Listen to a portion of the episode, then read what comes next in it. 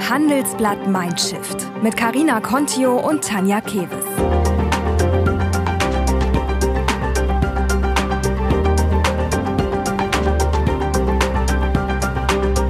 Und das hören Sie heute bei Handelsblatt Mindshift. Ich habe nie darüber nachgedacht, ob Insekten wertvoll sind. Meine, meine Produkte haben ja Milliarden Insekten auf dem Gewissen. Ich bin ein kleiner Mittelständler, der in den letzten acht Jahren schon einen siebenstelligen Betrag in dieses Insekt-Respekt-Projekt gesteckt hat. Ich habe da keine Reserven mehr. Und deswegen, es ist eine knappe Nummer. Es ist eine knappe Nummer, die ich da fahre. Und ähm, ich finde das nicht angenehm. Ich habe ja gar keine Lust mehr, Insektenbekämpfungsprodukte herzustellen.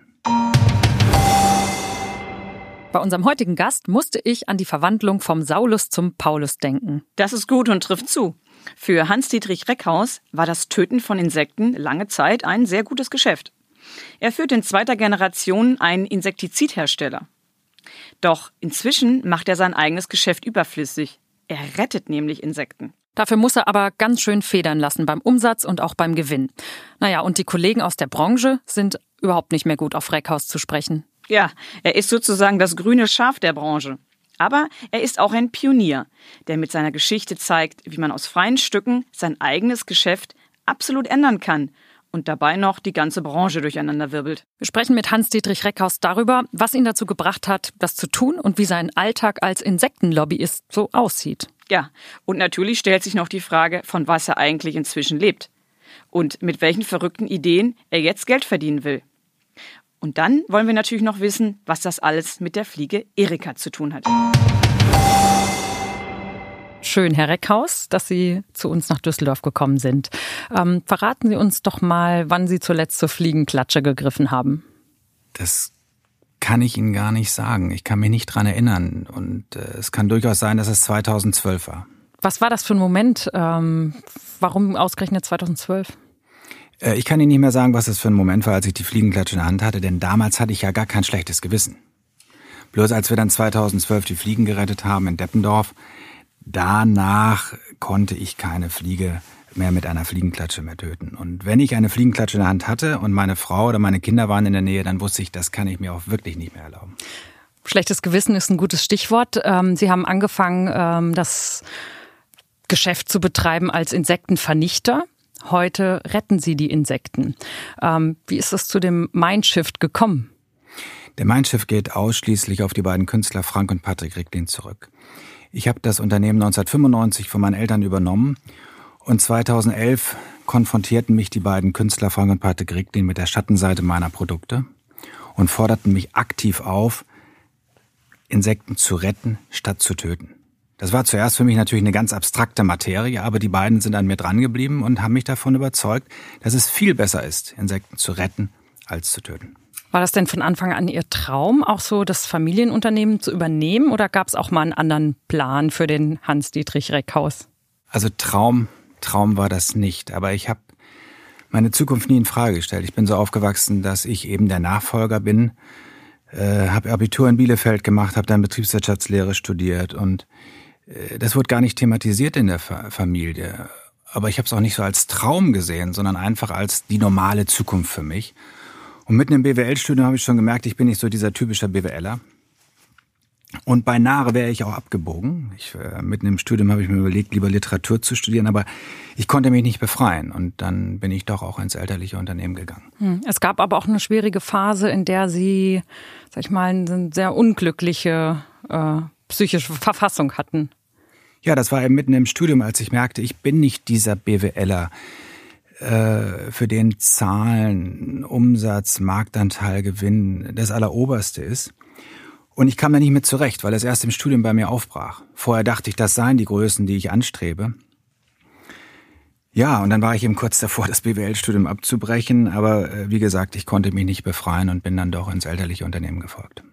Und was genau haben dann diese Künstler bei Ihnen ausgelöst? Was haben die Ihnen aufgezeigt, dass Sie dann doch zu diesem Sinneswandel sich dazu getraut haben auch? Sie haben mir einfach eine andere Perspektive auf mein Geschäftsfeld gegeben. Ich habe nie ein schlechtes Gewissen gehabt. Äh, wir haben ja seit 1961 Insektenbekämpfungsprodukte für den privaten Haushalt hergestellt. Insektensprays, Mottenpapier, Ameisen, Köderdosen. Und alles zeitgemäße Produkte, auch insektizidfreie Produkte und gute Produkte. Und wir haben uns eine führende Position erarbeitet im Markt. Das war alles gut. Und das waren äh, normale, gute Problemlöser. Und die Künstler haben mir einfach einen anderen Blickwinkel auf mein Geschäftsfeld gegeben. Ich habe nie darüber nachgedacht, ob Insekten wertvoll sind. Tatsächlich, also heute denke ich, das gibt's ja gar nicht, dass ich da nicht drüber nachgedacht habe, aber so war es. Und ähm, dieser andere Blickwinkel auf mein Geschäft, vielleicht auch in der geschützten Umfeld, in diesem geschützten Umfeld eines Kunstateliers, wo wir viele Nachmittage zusammen gesessen haben, ähm, hat mir das einfach ermöglicht, anders auf die Dinge zu schauen und mich dieser Forderung zu stellen. Wie ist das, Insekten zu retten? Und kann man das nicht vielleicht in sein Geschäft integrieren? Und für mich passte das sehr schnell, weil, weil ich merkte, ich kann auch mal zurückgeben. Also meine, meine Produkte haben ja Milliarden Insekten auf dem Gewissen. Und naja, erstmal fing es an mit so einer Fliegenrettungsaktion. Dann dachte ich, ja, ich kann ja einmal zurückgeben. Das ist ja nur sympathisch, wenn ich das mache. Und aus der einen Aktion wurden dann viele Aktionen und mittlerweile ist es eben voller Bestandteil meines Geschäfts. Ja, wie haben Ihre Eltern reagiert? Die haben ja das Unternehmen gegründet und die waren ja bestimmt nicht begeistert, oder?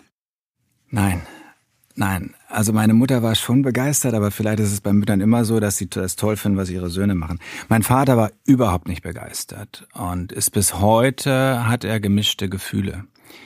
Ähm, aber ich verstehe das ganz klar. Ich bin diesen Weg gegangen, obwohl ich wusste, dass wir äh, in den nächsten 10, 20 Jahren nicht davon leben können.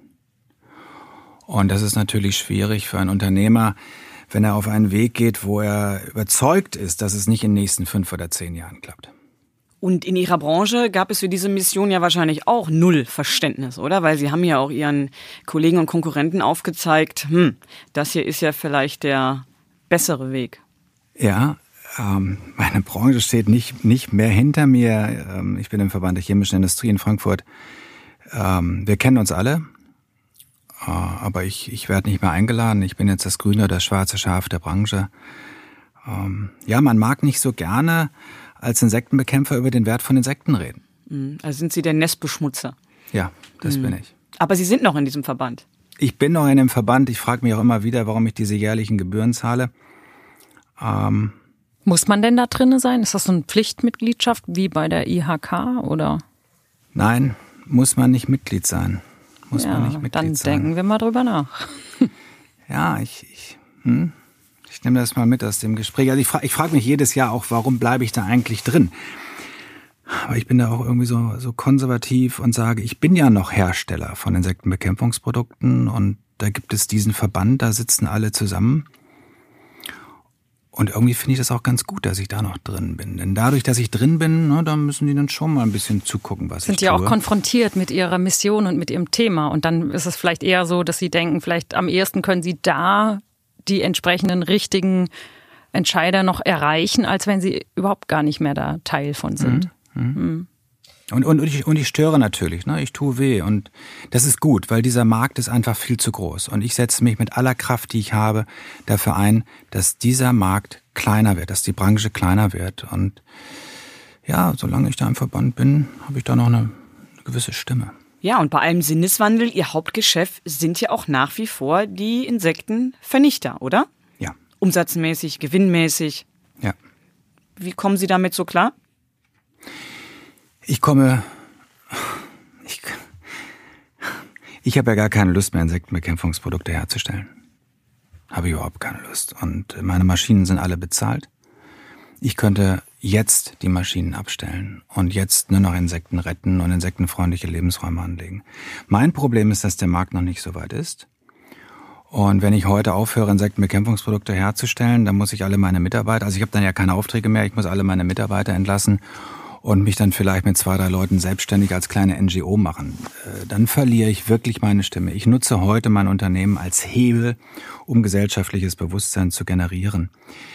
Ähm, also auf der einen Seite habe ich keine Lust, auf der anderen Seite sehe ich das Unternehmen proaktiv, um wirklich etwas zu bewirken. Und ich habe insofern ein gutes Gewissen, weil ich auf alle meine Produkte einen großen Warnhinweis auf der Vorderseite bringe, vergleichbar mit Zigaretten, wo ich vor dem Kauf meiner Produkte ganz deutlich warne. Und auf der Rückseite sind ganz viele Präventionstipps, damit die Kunden verstehen, wie sie die Insekten draußen lassen können, in der Natur, da wo sie hingehören. Und wenn die Insekten nicht ins Haus kommen, dann brauchen die Leute auch nicht mehr die Insekten zu bekämpfen und nicht mehr diese ganzen Produkte zu kaufen. Und mit, mit diesem Weg, denke ich, darf man auch im Markt bleiben, weil ich auch jedes Produkt nutze, um gesellschaftliches Bewusstsein zu generieren und ich meine Verantwortung übernehme, weil diese Produkte einfach schlecht sind. Diese Produkte sind von vorgestern. Aber mit diesem Weg haben Sie jetzt auch ordentlich Federn gelassen. Ja, habe ich. Können Sie das beziffern mal? Menschliche, emotionale Federn, aber auch Geldfedern, ja. Mhm. Geld heißt konkret, was haben Sie, mussten Sie so an Einbußen verkraften? Also ich bin Mittelständler, äh, ich habe 50 Mitarbeiter äh, in Bielefeld und noch 10 Mitarbeiter in der Schweiz. Ähm, wir haben äh, vor fünf Jahren noch 25 Millionen Euro Umsatz gemacht. Wir machen jetzt noch knapp 20 Millionen, also ich habe über 25 Prozent verloren. Und meine Rendite ist noch viel schlimmer zusammengeschmolzen, weil ich alle meine Mitarbeiter noch durchziehe und, und mitnehme. Das, äh, daran will ich mich ermessen, dass es mir gelingt, meine Mitarbeiter äh, zu halten. Und deswegen ist meine Rendite um mehr als 75 Prozent zusammengesackt. Ja. Wie lange können Sie das weitermachen? Ähm, Wahrscheinlich fragen Sie mich auch, Herr Reckhaus, Sie haben so ein dickes Bankkonto. Wann ist das Bankkonto aufgebraucht? Und ich darf Ihnen deutlich sagen, ich bin ein kleiner Mittelständler der in den letzten acht Jahren schon einen siebenstelligen Betrag in dieses Insekt-Respekt-Projekt gesteckt hat. Ich habe da keine Reserven mehr. Und deswegen, es ist eine knappe Nummer. Es ist eine knappe Nummer, die ich da fahre. Und ähm, ich finde das nicht angenehm. Ich finde das nicht angenehm, aber daran messe ich mich, dass ich das eben schaffe, mit diesen sinn sinnvollen Dingen, die ich mache, dass ich da den Atem durchhalte und äh, das einfach schaffe. Ich frage mich nicht, wie lange, sondern das ist meine Herausforderung, dass, dass ich es einfach mache und im Zweifel werde ich noch kleiner. Äh, und im schlimmsten, schlimmsten Falle äh, muss ich auch ein paar Mitarbeiter entlassen. Aber ich gehe diesen Weg.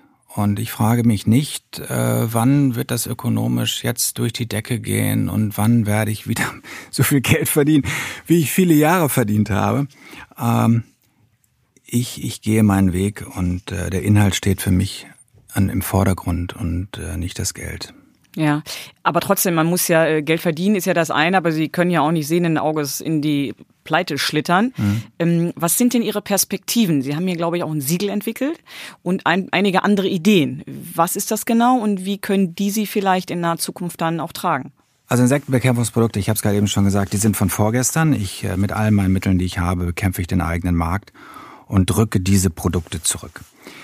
Äh, davon kann ich in Zukunft also nicht mehr leben. Und ich habe drei neue Dinge entwickelt. Äh, das erste ist, die Antwort für Insektenbekämpfung ist Insektenrettung. Äh, unter der Marke Dr. Reckhaus bringe ich Insektenrettungsprodukte. Das heißt Lebenfallen für den Haushalt. Die Kunden können mit meinen Produkten die Insekten fangen und nach draußen bringen. Diese Produkte gibt's schon, werden kaum gekauft, weil wer will schon Fruchtfliegen retten oder Lebensmittelmotten oder ne? das will heute keiner. Ich bin soweit und äh, ist aber eine Frage der Zeit, bis die Menschen so viel Bewusstsein für Insekten haben, dass sie nicht mehr töten wollen. Das ist ja nur eine Frage der Zeit. So, das ist das Erste, was ich gemacht habe. Da bin ich vorbereitet. Das Zweite ist, ich habe ein Gütesiegel entwickelt. Das heißt Insektrespekt. Und dieses Gütesiegel stelle ich meinen Konkurrenten, aber auch Handelsunternehmen zur Verfügung. Und was steckt dahinter? Ähm, dahinter steckt äh, an erster Stelle mal die Kompensation. Das heißt, wir haben uns damit beschäftigt, wie viele und welche Insekten unsere Produkte töten auf der einen Seite und wie wir insektenfreundliche Lebensräume anlegen können, um diesen ökologischen Verlust zu kompensieren. Kurz gefasst, das sind die ersten ökoneutralen Biozide der Welt. Und das heißt, meine Konkurrenten und Handelsunternehmen können mir mitteilen, welche Produkte sie verkaufen wollen. Ich errechne den Schaden und ich lege insektenfreundliche Lebensräume an für diese Unternehmen. Ich sage den transparent, transparent, was das kostet und lebe dann von dem Lizenzentgelt, weil die dann dieses schöne Gütesiegel auf ihre Produkte drucken können.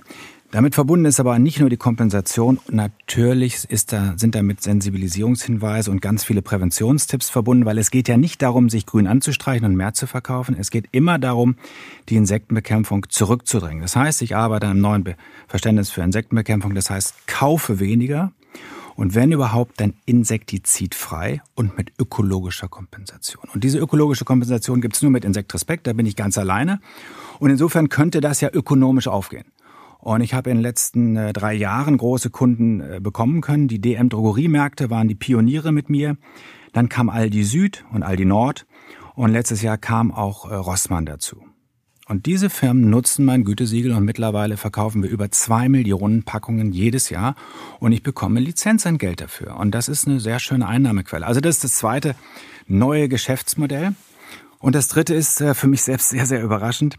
Vor Corona, nicht in Corona-Zeiten, aber vor Corona hatte ich praktisch jede Woche eine Anfrage aus dem Bundesgebiet von Privatleuten, aber vor allem von Unternehmen, die gesagt haben, Herr Reckhaus, wir haben da so eine grüne Wiese, so eine kurz gemähte, ökologische Wüste, die uns immer so viel Geld kostet. Können Sie da nicht einen insektenfreundlichen Lebensraum draus bauen? Ich fand das ganz komisch, weil die Leute haben ja nichts mit Insektenbekämpfung zu tun, aber Insekten ich will nicht sagen, die sind im Trend, die sind überhaupt nicht im Trend, aber ähm, sie werden immer mehr in den Medien besprochen und die Leute bekommen immer mehr Insektenbewusstsein. Ja, und so habe ich also ein paar Flächen gebaut äh, im ganzen Bundesgebiet und arbeite mit externen Landschaftsgärtnern zusammen. Und äh, das lohnt sich für mich nicht, von Bielefeld nach Hamburg oder nach München für eine kleine insektenfreundliche Fläche zu fahren. Deswegen äh, ist jetzt äh, die klare Strategie, dass wir ein Franchise-System aufbauen für Landschaftsgärtner. Wir wollen also die Insekt Akademie in Bielefeld gründen, Landschaftsgärtner äh, ausbilden, die dann zertifizierte Insekt Respekt Landschaftsgärtner sind und die dann bundesweit Flächen anlegen können. Und wir bekommen Lizenzentgelt. Und so sehen Sie, das sind so zwei, drei, gleich zwei, drei äh, Geschäftsfelder, die ich aufbaue und die sollen dann ökonomisch das auffangen, was ich zurzeit verliere. Sie konkurrieren da aber ja auch ein bisschen um die Flächen. Also ich habe äh, in Ihrem Buch auch gelesen, dass wenn zum Beispiel eine BMW-Firmenzentrale hat jetzt irgendwie nebenan noch eine freie Fläche, die sie eigentlich um, ich will jetzt nicht sagen zum Greenwashing oder so, aber um vielleicht was Gutes zu tun, ein Zeichen zu setzen, ähm, in so eine Insektenwiese verwandeln könnten, das vielleicht auch wollten. Aber es gibt ein Problem im, im Baurecht, oder? Die das ja ein bisschen verhindert. Ja, im Umweltschutzrecht haben wir ein Problem in Deutschland. Äh, das haben wir auch teilweise in der ganzen EG. Äh, da, wo sich seltene Arten ansiedeln, dürfen sie später nicht einfach bauen, weil, weil das ein wertvolles Biotop geworden ist. Äh, dann müssen sie also dieses ganze Biotop verlagern an einen anderen Ort. Das ist sehr kostenaufwendig, das ist mühsam. Und deswegen haben viele Unternehmer, die ihre Flächen haben, was Bauland ist, lassen sie einfach mit einem kurz gemähten Rasen dort stehen, anstatt auf Zeit, Natur auf Zeit, diese Fläche zu nutzen. Und da sind Gespräche auf Bundesebene in Berlin, äh, äh wo, wo äh, Projekte äh, diskutiert werden, wo wir die Natur auf Zeit zulassen. Also dass man dem Unternehmer sagt, du darfst mit Insekt Respekt oder mit anderen, es gibt ja noch NABU und Bund und andere Umweltschutzorganisationen, äh, Flächen bauen äh, und wenn du nach in zehn Jahren das Land bebauen möchtest, dann darfst du das auch. Mit gewissen Umpflanzaktionen oder ähnlichen Dingen. Okay. Wir haben jetzt viel über, aber, über. Aber vielleicht darf ich noch ganz kurz was sagen, weil Sie sagten BMW oder andere Unternehmen. Ich möchte nicht nur einfach insektenfreundliche Flächen bauen. Ähm, ich bin, bin äh, ich will nicht sagen verärgert, aber ich bin demotiviert mit Unternehmern, äh, die sagen, ich gebe dem Reckhaus jetzt 20.000 Euro, dann baut er mir einen insektenfreundlichen Raum und dann habe ich was für die Nachhaltigkeit getan und mache genauso weiter. Das reicht mir nicht. Ich will, ich kämpfe viel mehr für Nachhaltigkeit. Und äh, wenn man mit mir baut, ist das erste, dass ich nur Mitmachbaustellen akzeptiere. Was heißt das genau? Das heißt, wenn ein Unternehmen mit mir bauen möchte, dann sage ich, okay, wir kommen vorbei, eine Person von aus unserem Team aber die, die, die Fläche müssen Mitarbeiter der Firma anlegen. Und das ist ganz interessant, das kommt so super an. Äh, wir, wir pflanzen da zusammen, haben viel Freude und können diese Zusammenhänge wunderbar erklären. Äh, zusätzlich bieten wir Vorträge an, Führungen auf den Flächen, aber auch Vorträge über Nachhaltigkeit. Wir bieten an redaktionelle Beiträge für die Mitarbeiterzeitschrift, für das für den Nachhaltigkeitsbericht zu schreiben und so weiter und so weiter. Wir haben dann einen ganzen Blumenstrauß an, an Möglichkeiten. Und das ist eben auch unser Mehrwert gegenüber anderen Landschaftsgärtnern zum Beispiel. Also wir betreiben dieses Thema Insekten, Artenvielfalt, äh, Nachhaltigkeit sehr, sehr intensiv. Das ist ja auch eine gewisse Art von Lobbyarbeit letztlich, ne? Ja, Lobby ist, ist jetzt noch, noch ein neues Stichwort. Ich habe eben vor acht Jahren etwas äh, Spannendes entdeckt. Denn wir haben ja vor acht Jahren die, die Fliegen gerettet. Vor acht Jahren war dieser Dialog mit den Künstlern. Und da habe ich ja mein Herz für Insekten entwickelt und gefunden. Und ich habe festgestellt, dass die Insekten gar keine Stimme haben. Ein WWF, der kümmert sich um die Großtiere, Nabu und Bund, die machen alles Mögliche. Dann gibt es BirdLife, die kümmern sich um Vögel. Aber für Insekten ist keiner zuständig. Und das habe ich vielleicht auch als Unternehmer entdeckt und habe gesagt, das ist ja ein Riesenfeld. Und das ist das, was ich aufbaue. Mit Insektrespekt werden wir die Lobby für Insekten. Mhm. Wobei man hat ja schon den Eindruck, dass gerade zum Beispiel die Biene, ja, ähm, die äh, hat ja in den letzten Jahren einen großen Aufschwung erlebt, dass jetzt plötzlich alle die Bienen retten wollen, weil wir sonst keine Blumen mehr haben und keine, keine, keine Pflanzen. Das ist ja genau die Welle, auf der Sie perfekt schwimmen könnten, oder? Ja, und ich äh, muss sagen, es ist heute viel einfacher über Insekten zu reden als vor acht Jahren. Uns hat sehr äh, geholfen die sogenannte Krefelder Studie, die 2017 rauskam. Auf einmal hat es es in die Medien geschafft, das Thema 75 Prozent der Insekten haben wir verloren, der Fluginsekten in den letzten 30 Jahren. Das war eine spektakuläre Zahl. Und auf einmal kamen da auch andere Studien hervor. Ähm, und jetzt sind die Insekten im Bewusstsein. Mhm. Ja, das, das, das hilft uns sehr. Hm. Haben Sie eigentlich neue Freunde gefunden? Wir haben ja jetzt viel über äh, Konkurrenten, vielleicht auch Feinde gesprochen, die sagen, was der Reckhaus da macht, der ist für uns wirklich jetzt nicht lustig. Stichwort Chemieverband. Mhm. Aber haben Sie auch neue Freunde gefunden? Ja, ich habe äh, ganz viele äh, tolle Menschen kennengelernt und äh, ich habe großen Respekt vor diesen Menschen, weil die mich ernst genommen haben. Das sind ja keine Insektizidhersteller oder Manager von irgendwelchen Konzernen, sondern ich will gar nicht ein paar Namen strapazieren, aber äh, Hans Herren, der ist alternativer Nobelpreisträger, ähm, der hat sich für die Welternährung eingesetzt und er ist Entomologe und so sind wir irgendwann zusammengekommen und Hans Herren hat von Anfang an meinen Weg verstanden und ist ein Mentor von mir seit Jahren und, und wenn Sie mit einem Nobelpreisträger zusammensitzen und der Sie unterstützt und der bei Ihren eigenen Veranstaltungen kommt und redet, dann ist es einfach großartig. Äh, oder Harald Welzer, ähm, der bekannte deutsche Soziologe, ist auch Unterstützer von uns. Und Klaus Töpfer, ähm, Josef Settele, Josef Settele ist der Co-Chef des Weltbiodiversitätsrates. Äh, Josef Tumbrink vom NABU in Nordrhein-Westfalen, der jetzt beim Umweltministerium ist, den ich heute Nachmittag sehe, der darf, der gibt, übergibt mir dann wieder einen Umweltpreis. Ähm, das sind ja Menschen, äh, zu denen ich vorher gar keinen Kontakt hatte und ich auch nicht Kontakt bekommen hätte. Und äh, das ist, das ist, also ich, ich bin total begeistert von diesen Menschen, weil sie wissen auf der einen Seite, dass ich weiterhin Insektizide produziere und gleichzeitig mich unterstützen. Und äh, ja, das sind meine neuen Freunde. Wählen Sie heute anders, als Sie vor acht Jahren gewählt haben? Äh, die Frage ist mir noch nie gestellt worden, aber das tue ich. Das tue ich und äh, da bin ich meinen Kindern sehr dankbar. Bin ja sehr konservativ und äh, meine Familie, auch meine Eltern wählen seit, weiß ich nicht, weiß nicht seit 40, 50 Jahren die gleiche Partei. Und ich habe das auch nie in Frage gestellt. Ich habe das nie in Frage gestellt. Und dann war, wann war diese, wann war die Europawahl vor zwei Jahren? Letztes Jahr? Und dann gab es diesen Wahlbarometer. Und ich bin gegen solche Dinge. Äh, also ich habe zum Beispiel auch gar keine App. Äh, ich bin ja ganz altmodisch, aber ich bin total äh, ängstlich mit diesen Daten, was da alles so passiert. Und deswegen würde ich auch niemals ein Wahlbarometer machen, damit die Leute auch noch sehen, welche Fragen mich beschäftigen und was ich da gerade eingebe. Aber äh, meine Kinder, äh, äh, Johanna und Georg, die durften ja wählen. Und dann haben sie gesagt, also ich weiß nicht, was ich wählen soll. Ich habe gesagt, das ist ja nicht so schwierig ist das nicht, was man wählen sollte. Nee, wir machen jetzt mal diesen Wahlbarometer. Dann haben wir als Familie einen Wahlbarometer gemacht. Und auf einmal kommt raus, dass der Papa der grünste von allen in der Familie ist. Und äh, dann kann ich natürlich nicht was anderes wählen. Dann kann ich nicht meinen Kindern sagen, ja, äh, ich denke grün, aber ich wähle eine andere Farbe. Geht ja nicht. Ja, und dann habe ich äh, die Grünen gewählt. Und ich finde das, ich finde, ich finde das toll. Gab es auch mal Momente in den vergangenen acht Jahren, das ist ja so die Hauptzeit, über die wir jetzt sprechen, in denen Sie auch an dem Ganzen gezweifelt haben und sich gedacht haben, sag mal, dein Leben könnte echt auch ähm, einfacher und vielleicht auch irgendwie glücklicher sein? Das sind zwei Dinge. Zweifeln und das Denken, dass mein Leben einfacher und glücklicher, äh, einfacher sein könnte. Mein Leben heute ist sehr viel glücklicher als vorher. Ähm, ich habe seit acht Jahren so viel mehr Spaß an meinem Unternehmen, an meinem Leben. Das, das ist fantastisch. Und für mich passt das. Ich verdiene viel weniger Geld, aber habe viel mehr Freude am Leben. Und, und, und, und diese Balance ist auf einem höheren Niveau, auf einem wirklich höheren Niveau als vorher. Äh, also glücklicher äh, ist mein Leben. Ich denke allerdings immer wieder, fast jeden Tag, mein Leben könnte viel einfacher sein. Also mein, also wär, es wäre so einfach. Ich sag mal, vorher war einfach. Ne?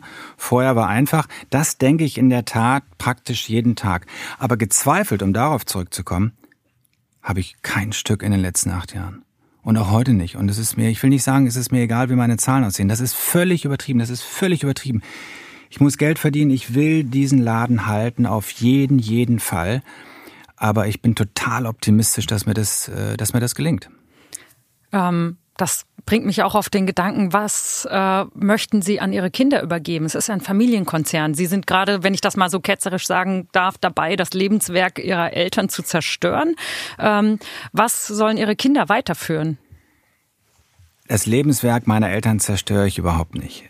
Ähm, es geht darum, dass wir als Familienunternehmen ein, ein, ein, ein gutes Unternehmen mit sinnvollen Produkten und Dienstleistungen hervorbringen. Und was in den 60er Jahren sinnvoll war, das muss doch heute nicht sinnvoll sein. Also äh, ich bekämpfe, ich vernichte äh, unser Angebot von Insektenbekämpfungsprodukten, aber ich ersetze es mit sinnvollen, zeitgemäßen Antworten für das Thema Mensch und Insekt. Also das, das, das Thema, das ambivalente Verhältnis zwischen Mensch und Insekt ist immer noch Gegenstand der Firma Reckhaus. Und ich führe es einfach in die Zukunft.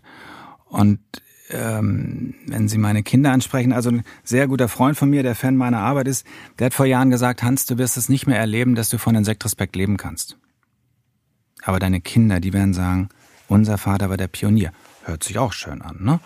Ähm, ich denke, es braucht noch, ich weiß es nicht, ich weiß es nicht, also zehn Jahre, äh, bis wir ein Break-Even haben. Äh, dann werden wir wahrscheinlich hoffentlich irgendwie durch die Decke gehen. Aber ähm, ich gehe diesen Weg für mich. Ich denke nicht an die nächste Generation. Da sind wir, glaube ich, mittlerweile auch alle, nicht alle, aber viele eine andere Generation. Unsere Kinder sollen glücklich werden. Mich hat man nie gefragt, ob ich die Firma haben will, und ich habe das auch nie in, in, in Frage gestellt. Aber meine Kinder sollen gucken, was, wo ihr Herz schlägt. Und wenn sie in ein paar Jahren sagt, das Herz schlägt tatsächlich für so ein KMU in Bielefeld, okay, dann gerne. Aber wenn nicht, dann ist es auch nicht. Also ich mache es nicht, um langfristig irgendwo eine Existenzsicherung zu haben, sondern ich mache, weil es heute, hier und jetzt tiefen Sinn macht. Was hätten Sie denn gerne, wenn man Sie gefragt hätte, lieber getan? Äh, als ein Unternehmen zu führen in Bielefeld. Das ist ganz einfach. Ähm, ich habe erst eine wissenschaftliche Karriere so ein bisschen angefangen. Ich habe das parallel auch gemacht äh, zum Unternehmertum. Dann wurde aber die Arbeit zu viel und das habe ich nicht mehr hinbekommen. Und ähm, äh, ich schreibe sehr gerne. Also ich habe viel gelesen und äh, ich hätte gerne Bücher geschrieben. Und das begleitet mich heute auch noch. Ich schreibe ja auch einige Bücher über Insektrespekt, einige Bücher über das, was ich alles so erlebe. Also die Schriftstellerei, das ist etwas, was mich wirklich interessiert. Genau, Sie haben ja gerade auch äh, ein Buch geschrieben über die vergangenen acht Jahre. Was hat Sie denn dazu bewegt? War das auch so ein bisschen Aufarbeitung der eigenen Geschichte oder wollen Sie damit so eine Art äh, Fibel oder Bibel schreiben, die auch hoffentlich Nachahmer findet? Es ist äh, durch einen Zufall entstanden, auch durch einen neuen Freund. Ein neuer Freund, ein Journalist, der sich verliebt hat in, in unsere Geschichte und er sagt, Herr Reckos, Sie müssen das aufschreiben. Ich denke, ich habe so viel zu tun. Ich habe ein konventionelles, wir nennen das immer konventionelles Geschäft zu führen und noch Insektrespekt, geht nicht. Und der hat mich sehr, sehr der, der hat mich völlig, völlig bearbeitet. Er sagt, Sie müssen, Sie müssen, Sie müssen. Naja, und ich schreibe eben so gerne. Dann kommt, kam wieder die schriftstellerische Ader hervor und dann habe ich tatsächlich über zwei Jahre ungefähr 30 Prozent meiner Zeit in dieses Buch investiert. Und äh, ich habe das geliebt, von montags bis donnerstags nicht im Büro zu sein, sondern ich habe mir da so ein Schreibzimmer angemietet. Äh, und das war super. Äh, das war echt große Klasse. Also ich habe sehr genossen, obwohl ich mir das geschäftlich nicht erlauben konnte. Aber da sehen Sie, warum auch mein, mein Geschäft zurückgeht. Der Chef äh, macht ganz andere Dinge. Ähm, und es hat mir einfach Spaß gemacht. Äh, ich habe das aber nicht gemacht, um irgendwo mit Leuten abzurechnen und irgendwo die ganze Kritik zu bearbeiten, die mir da in den letzten acht Jahren entgegengetroffen ist, sondern einfach die Geschichte so ein bisschen wie ein Reiseta Reisetagebuch aufzuschreiben und, und meine Motivation offenzulegen und, und, und, und meine Emotionen offenzulegen. Äh, und mit den Nachahmern, ja, jeder, der ein Buch schreibt, der möchte, dass, dass ganz viele das lesen und das ganz toll finden. Aber wollen Sie auch, oder? Aber bei meiner Unternehmenskurse kann ich leider nicht vom Buchverkauf leben. Also insofern, äh, nein, ich, ich denke nicht darüber nach, wie viele Leute kaufen das Buch oder dies oder jenes. Aber es macht mir Spaß, äh, über mein Beispiel zu reden, weil mein Beispiel einfach ein Beispiel für viele andere sein kann. Und ich sage immer so gerne, wenn selbst ein Insektizidhersteller nachhaltig sein kann, dann können ganz viele andere Unternehmen auch umdenken und viel mehr Freude an ihrem Unternehmen haben und viel mehr Sinn produzieren. Und äh, deswegen freue ich mich immer, wenn ich über mein, mein, meine Geschichte erzählen kann. Ich finde das mit dem Sinn eigentlich ganz schön. Spielt ja heute in der Unternehmenswelt auch eine große Rolle, der Purpose. Ähm, und ich finde an Ihrer Geschichte so schön, dass sich da ein Kreis schließt. Also Sie waren der junge Unternehmersohn, der eigentlich in diese Richtung gedrängt wurde, eigentlich lieber gerne mehr mit äh, Kunst, Literatur zu tun gehabt hätte. Ähm, dann mussten Sie ein Geschäft übernehmen, wo Sie nicht wirklich ethisch hinterstanden. Und jetzt haben Sie das so verwandelt, dass Sie hier stehen und mit Leidenschaft davon reden und sogar auch auch noch das Ganze mit Kunst kombinieren äh, und sogar schriftstellerisch tätig sind. Ähm, das finde ich wirklich eine eigentlich beeindruckende, einen beeindruckenden Mindshift so letztlich, wenn man das jetzt nochmal betrachtet. Ja. Haben Sie eigentlich ein Lieblingsinsekt? Das ist ganz, ganz klar die Stubenfliege. Mhm, warum? Erika. Erika. Ähm, ähm, ich hatte ja 2011 die Idee für eine ganz tolle insektizidfreie Fliegenfalle fürs Fenster, ein super Produkt, ähm, äh, was schneller die Fliegen gefangen hat als alle anderen Produkte auf dem Markt. Und ich habe dieses Produkt sogar patentieren lassen und wusste, das wird jetzt mein ganz großer Wurf. Und äh, mein größtes Hobby ist die zeitgenössische Kunst. Ähm, und ich weiß, was Kunst leisten kann. Und dann bin ich eben zu zwei Konzeptkünstlern gegangen, die beiden Künstler Frank und Patrick Ricklin. Und weil es eben eine Fliegenfalle war, haben die gesagt, wir machen die größte Fliegenrettungsaktion der Welt als Kunstobjekt. Und das haben wir dann ja auch gemacht. Und äh, ja, seitdem ziehen die Fliegen sich natürlich durch mein durch mein Leben und das Buch, was ich jetzt geschrieben habe, heißt ja auch Fliegen, Fliegen lassen. Ähm, und deswegen, also mein Lieblingsinsekt äh, ist ganz klar die Sturmfliege. Jetzt habe ich ein schlechtes Gewissen, jetzt haben sie mich getroffen. Jetzt habe ich gleich ein schlechtes Gewissen den anderen Insekten gegenüber. Also ich, ich also mein, mein Herz schlägt für alle Insekten und, und Stubenfliegen sind super. Ja, man sieht es ja auch an ihren Manschettenknöpfen für alle Hörer, die das jetzt nicht sehen können. Das sind meines Erachtens Bienen. Mhm. Genau. Mhm. Da sieht man ja schon, dass sie auch ein größeres Herz haben für die anderen Tiere. Mhm. Kurz nochmal eine Rückfrage zu der Fliegenrettungsaktion. Äh, was genau haben Sie da gemacht und wieso haben Sie das Tierchen Erika genannt? Äh, die Künstler hat sehr interessiert dieses zwiespältige Verhältnis zwischen Mensch und Insekt. Und dass die Insekten im Jahre 2012 ganz wenig im Bewusstsein der Menschen waren. Also die Menschen haben die Insekten nur als Schädlinge wahrgenommen und nicht als wertvolle Tiere. Und dieses Verhältnis zwischen Mensch und Insekt, das wollten sie thematisieren und den Insekten einen besonderen Wert äh, verleihen. Und die Konzeption war, wir suchen ein Dorf und retten mit dem ganzen Dorf Fliegen, um eben über den Wert von Fliegen zu diskutieren. Und ähm, wir werden die Fliegen oder eine Fliege dann auch behandeln wie ein Menschen. Und ein Mensch und deswegen auch eine Fliege verdient Urlaub. Und dann wurde eine Fliege von Bielefeld nach Paderborn mit dem Hubschrauber geflogen und von Paderborn nach München mit einer Lufthansa-Linienmaschine. Wir haben ja für Erika, so haben wir die Fliege genannt, das erste Flugticket der Welt äh, gebucht. Was hat es gekostet, wenn ich fragen darf? 850 Euro, also wow. hin und zurück. Nicht schlecht. Ja. Ähm, das war auch nur ein Teil von Erika. Äh, Erika hat ja dann drei Tage in Schloss Elmau äh, residiert. Äh, sie wurde mit einer schwarzen Limousine von Schloss Elmau abgeholt am Flughafen. Ähm, wir haben das Personal von Elmau geschult, dass Erika wirklich als VIP-Gast dort empfangen wird und behandelt wird. Da gab es dann also noch ein paar Spesen drumherum. Ja, und das war eben das, das Künstlerische, diese Kunstaktion, die natürlich sehr polarisierend war, weil, weil ich dahinter steckte. Ja, und so haben wir die Fliegen gerettet. 902 in Bielefeld-Deppendorf. Und Erika äh, heißt Erika, weil, weil wir immer über die Fliege gesprochen haben, über die Fliege. Und irgendwann kam ich dann, habe gesagt, also die muss jetzt einen Namen haben, die nennen wir jetzt Erika. Und danach haben wir gar nicht mehr darüber gesprochen. Und deswegen war klar, fünf Monate schon vor der Aktion, die heißt dann Erika. Ja. Und heute ist Erika in einem Museum im Betonboden eingegossen, ne? Erika ist heute äh, Teil der renommierten Kunstsammlung der Universität St. Gallen. Sie liegt äh, neben äh, Gerd Richter, Hans Arp, Miro, Alexander Calder, Brack. Das ist eine sehr, sehr hochstehende Kunstsammlung. Und dort ist sie, und den Künstlern äh, war es ganz wichtig, dass Erika nicht an der Wand hängt, sondern sich in den Boden, dass sie in den Boden kommt und sich der Gesellschaft in den Weg legt. Und da wurde der heilige Boden meiner Alma Mater mit einem Presslufthammer, es, es waren schmerzhafte Momente, aber großartige Momente, aufgebohrt für Erika. Ähm, ja, und da liegt sie jetzt. Das war der Anfang von Ihrer Geschichte. Vielen Dank, Herr Reckhaus, für dieses Gespräch. Und ähm, ich hoffe auch, dass es den Hörern sehr gut gefallen hat. Und wer mehr Interesse hat, kann sich vielleicht das Buch schnappen. Ich habe es durchgelesen, kann es auf jeden Fall empfehlen an der Stelle. Ja, vielen Dank. Ich danke Ihnen. Dankeschön. In der nächsten Ausgabe von Handelsblatt Mindshift sprechen wir mit Johann König, dessen persönliche Geschichte uns tief bewegt hat. Seine Kindheit endet im Alter von zwölf Jahren. Er spielt mit einer Schreckschusspistole. Sie explodiert und sie zerstört seine Augen.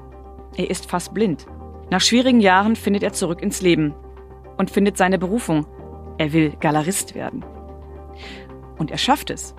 Heute ist seine Galerie König etabliert und er einer der einflussreichsten Kunstexperten Deutschlands. Wie ist ihm das gelungen? Wie kann ein blinder Galerist sein? Im Handelsblatt Mein erzählt er, wie es ihm gelang, die Welt und die Kunst neu wahrzunehmen. Und er erklärt uns auch, warum Start-up-Unternehmer andere Kunst kaufen als etablierte Unternehmer.